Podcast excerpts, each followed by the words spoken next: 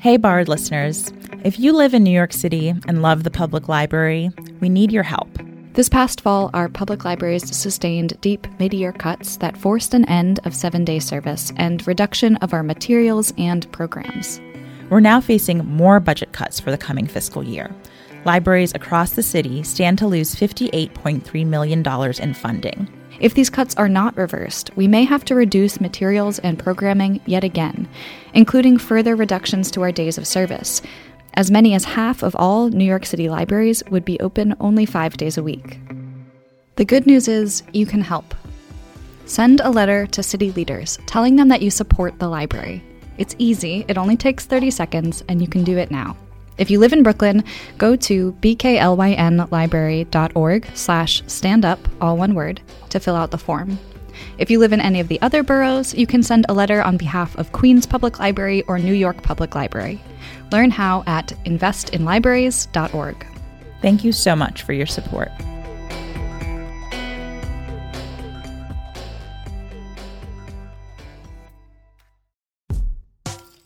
Hola, oyentes de Barod. Quería volver a presentar a Eileen, mi copresentadora del último episodio y bibliotecaria de la Biblioteca Central. Hola. Y una copresentadora nueva, Damaris Olivo. Hola, soy la directora de comunicaciones de BPL. Esta es la segunda parte de nuestro episodio de dos partes sobre los solicitantes de asilo en la ciudad de Nueva York. Y este episodio va a ser un poco diferente. De hecho, es nuestro primer episodio en español. Si quieres escuchar en inglés, tenemos otro episodio con narración en inglés. If you don't speak Spanish, you can listen to the episode in English on our website. Algunas entrevistas en este episodio se hicieron en inglés. Si no habla el idioma, puede leer con la transcripción en español en nuestro sitio de web. Desde que grabamos este episodio, el panorama ha cambiado. El título 42, la regla federal de la era de la pandemia que permitía rechazar a los inmigrantes en la frontera, terminó la semana pasada. La gobernadora de Nueva York, Kathy Hochul, declaró un estado de emergencia, ya que la ciudad de Nueva York espera que lleguen hasta mil migrantes y solicitantes de asilo cada día. El alcalde Adams ha suspendido la ley de derecho al albergue, que garantiza a todos los neoyorquinos sin hogar un lugar para dormir y se esfuerza por mantener unidas a las familias que llegan. Estamos compartiendo estas narrativas personales para ofrecer un vistazo a las experiencias de migrantes en Brooklyn y la respuesta de nuestras comunidades a esta crisis. Y ahora pasaremos al episodio. Soy Virginia Marshall. Soy Damaris Olivo. Y yo soy Helena Oropesa. Están escuchando Borrowed, cuentos que empiezan en la biblioteca.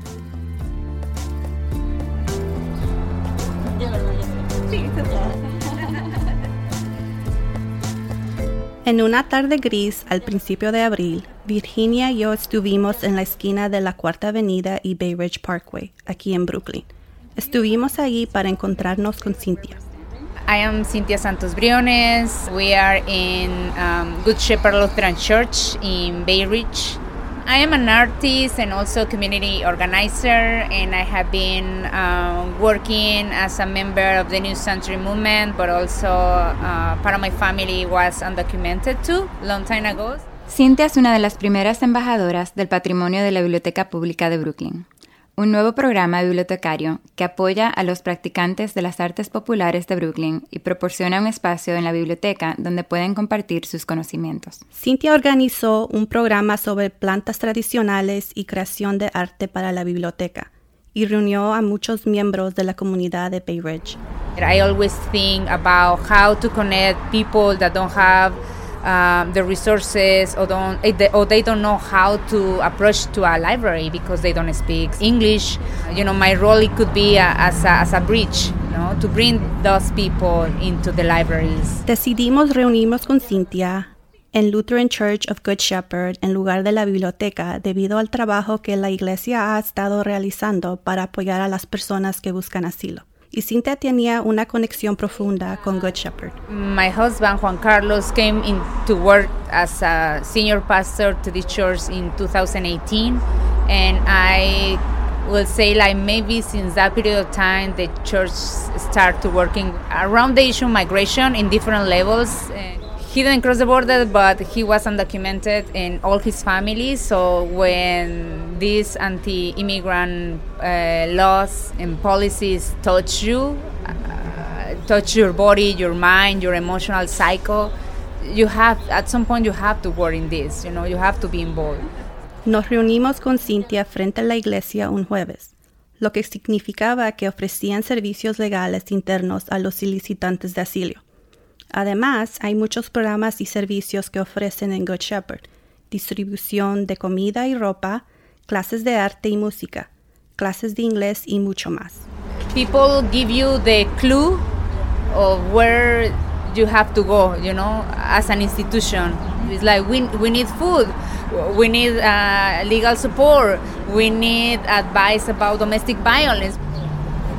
Desde hace tres años empezamos a repartir despensa, comida, han sido vegetales, carne fría a veces. Esta es Lily, una voluntaria de Good Shepherd. Ha estado a cargo de la distribución de alimentos en la iglesia desde que comenzó la pandemia. La iglesia atiende entre 50 y 200 personas todos los días, a veces con tacos y burritos donados por el restaurante mexicano Tacombi, y el resto del tiempo con comida preparada en las cocinas de la iglesia con verduras y carnes donadas.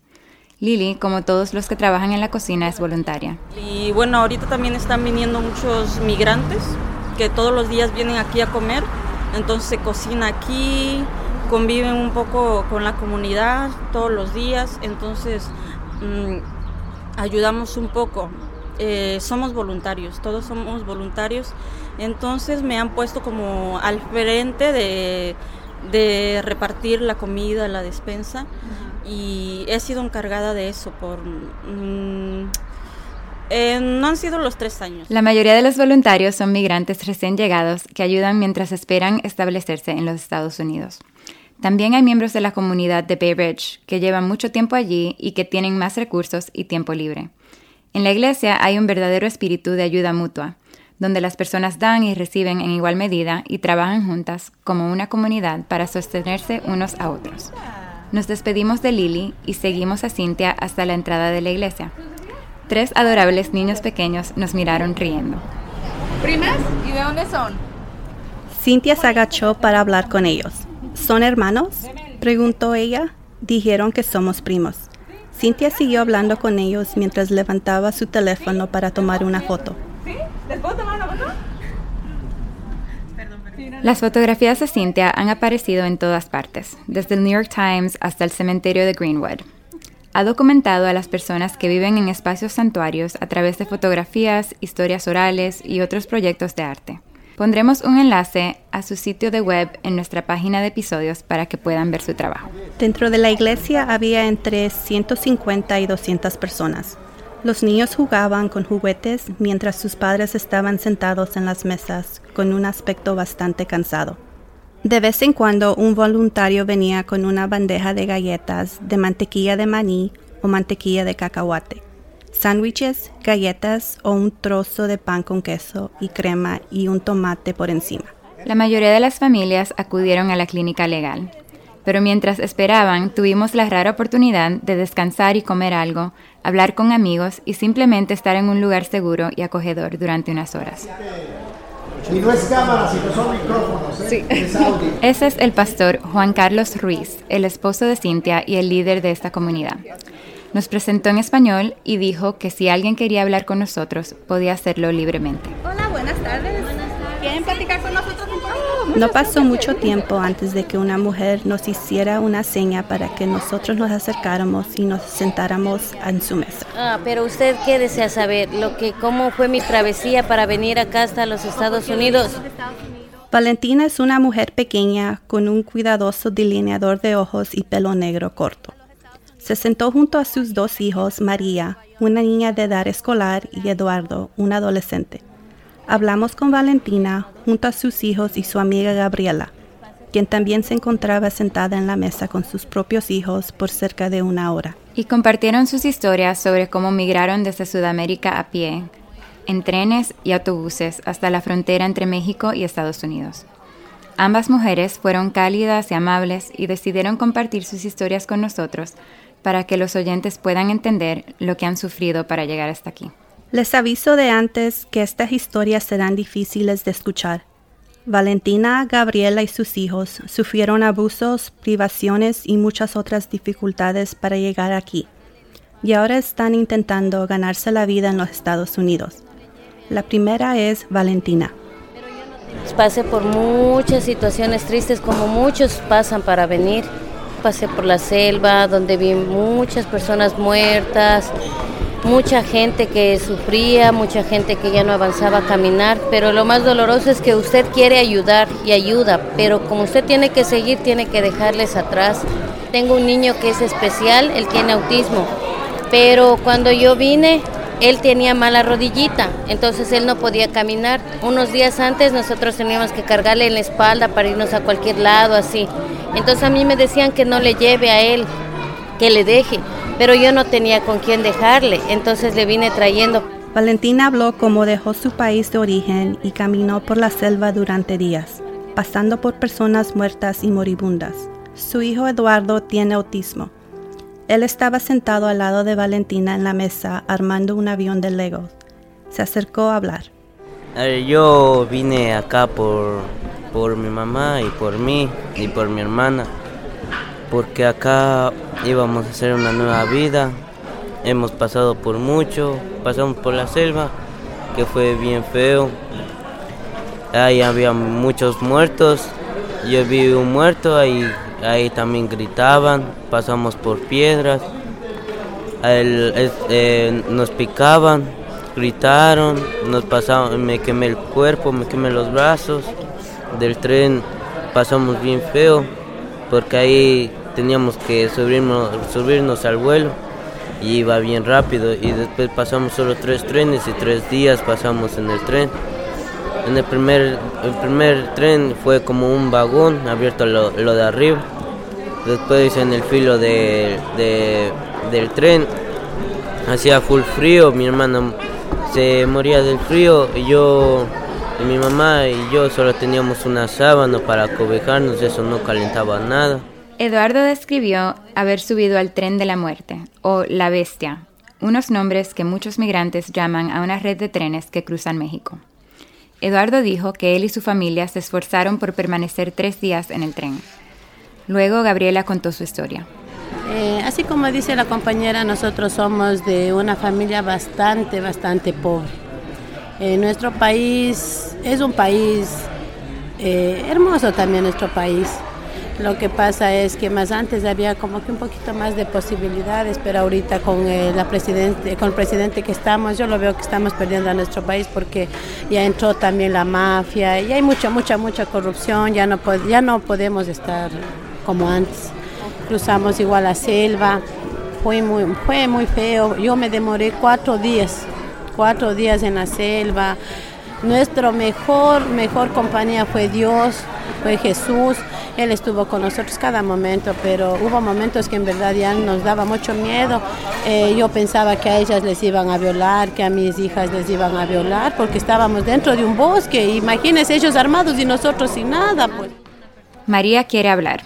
Apoyándose en su madre Valentina, ella describió que dormía en las calles de una ciudad en México y vio las cucarachas que entraban en las cajas de cartón en las cuales dormían.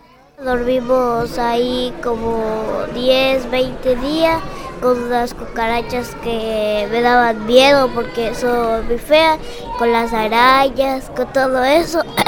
y un día nos acostamos donde eh, dormíamos en cartones y un día nos acostamos donde, o sea, hacían pipí y ahí nos habíamos acostado, pero no nos habíamos acordado.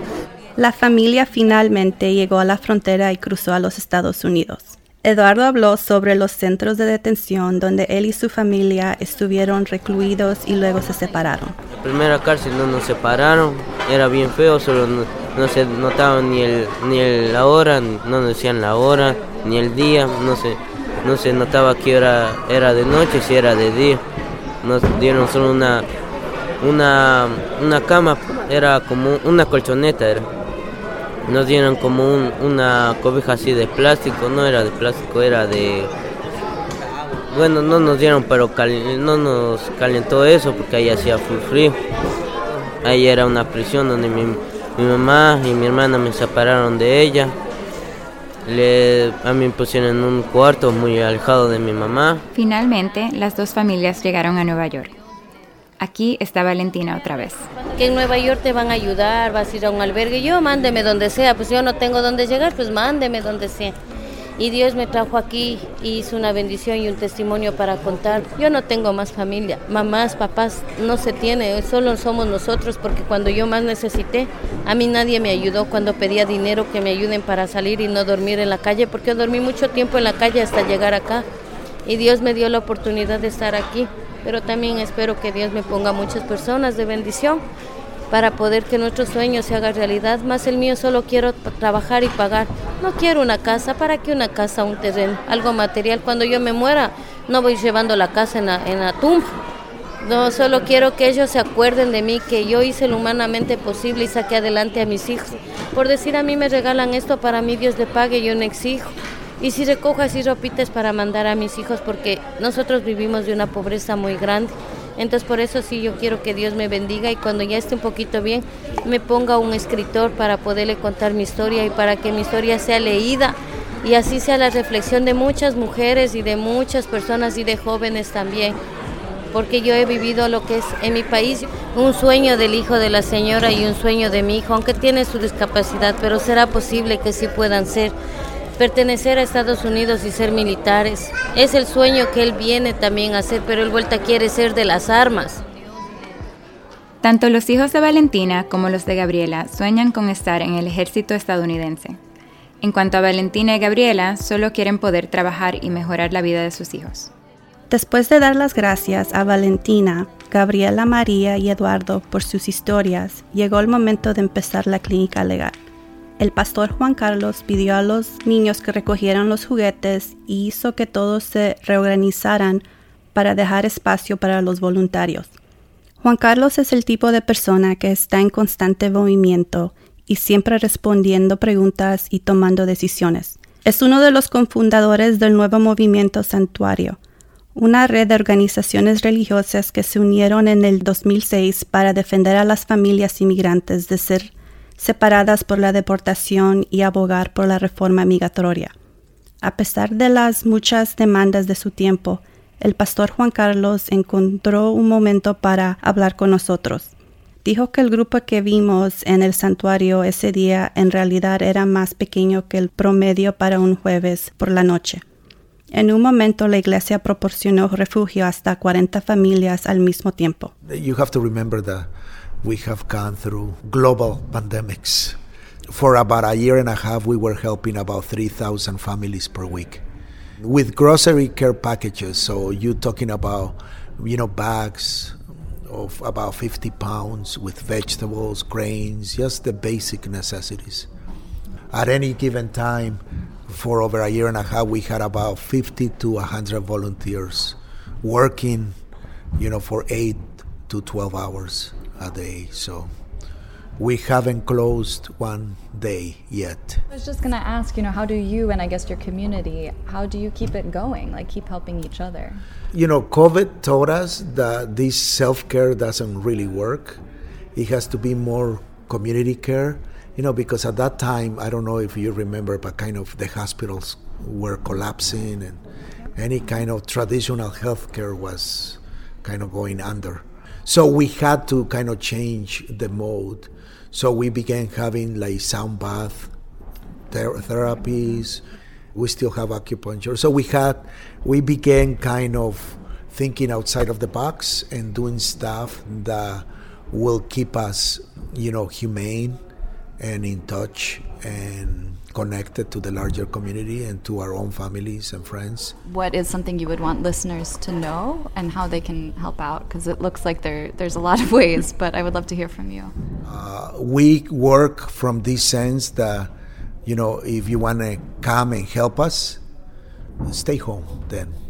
But if you want to come and help us as a way of collaborating with us, as a way of knowing that whoever comes right now, uh, you know, it's about their liberation and they want to join us on that struggle, on that front, you are more than welcome mm. to join us.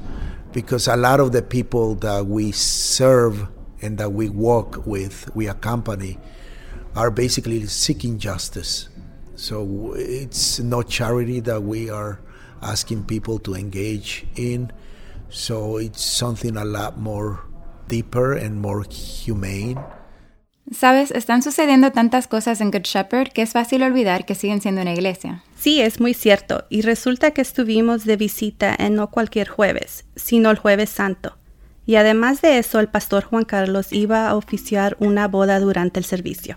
It's a way to bend the law uh, for the service of humanity of people. Uh, a lot of the people are not, uh, you know, married, and sometimes there are cases being separated. You are more at risk because there is a law nationally that kind of protects the family unity. So we are basically t- telling people if you are not married and you've been living with your spouse, hey, this is your chance. I mean, and this is a very concrete way of caring for your partner. You know, get married. Antes de volver al santuario, el pastor Juan Carlos nos condujo por un pasillo para encontrarnos con más voluntarios. There is another kitchen. Okay, all right. This is where everything else happens. Ooh, it smells good.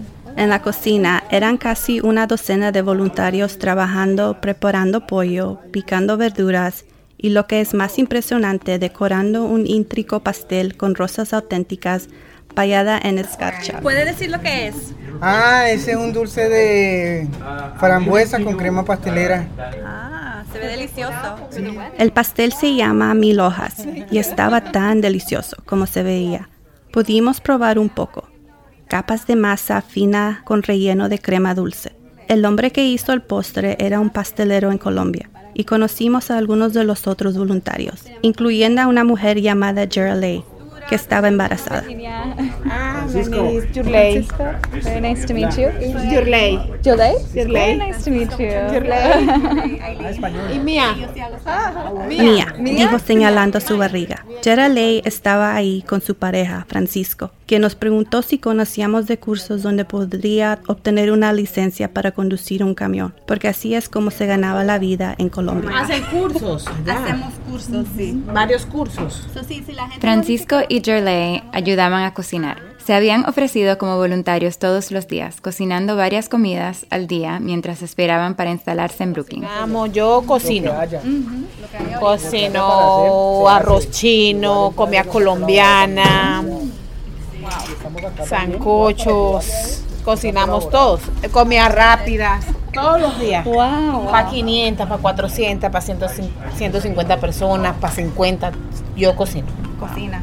Wow. ¿Y le gusta cocinar? Sí, Sí. sí, a mí me gusta cocinar. Y tiene un sueño en, por ejemplo, de mi en el futuro. sí. ¿Ya? Restaurante. ¿Qué tipo de restaurante? Comida típica colombiana. Su sueño es abrir un restaurante con comida tradicional colombiana, pero tenía que esperar, dice, volviendo a señalar a su barriga, para el bebé. Sí, sí. Yes, of course. Sí, pero sí, sí. Yeah. Borrowed es presentado por la Biblioteca Pública de Brooklyn.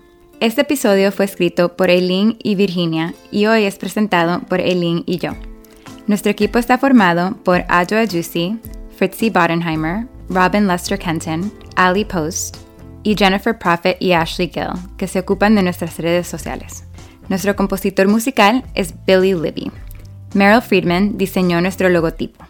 También queríamos dar las gracias a todos los miembros del Lutheran Church of the Good Shepherd, en especialmente a Cynthia Briones y al pastor Juan Carlos Ruiz. Si quieres leer este episodio en inglés o español, visita el podcast brooklynlibrary.org barra podcast. También puedes traducir nuestro sitio web en 21 idiomas diferentes.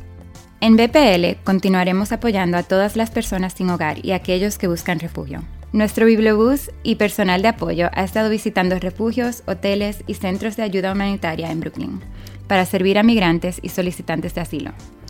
Hacemos inscripciones para obtener tarjetas de biblioteca, brindamos acceso a libros y les conectamos con servicios de organizaciones asociadas. Muchas de estas iniciativas son financiadas por la ciudad, por lo que les pedimos a nuestros oyentes que defiendan las bibliotecas y protejan nuestros fondos. Puede enviar una carta a los líderes de su ciudad o hacer una donación a BPL.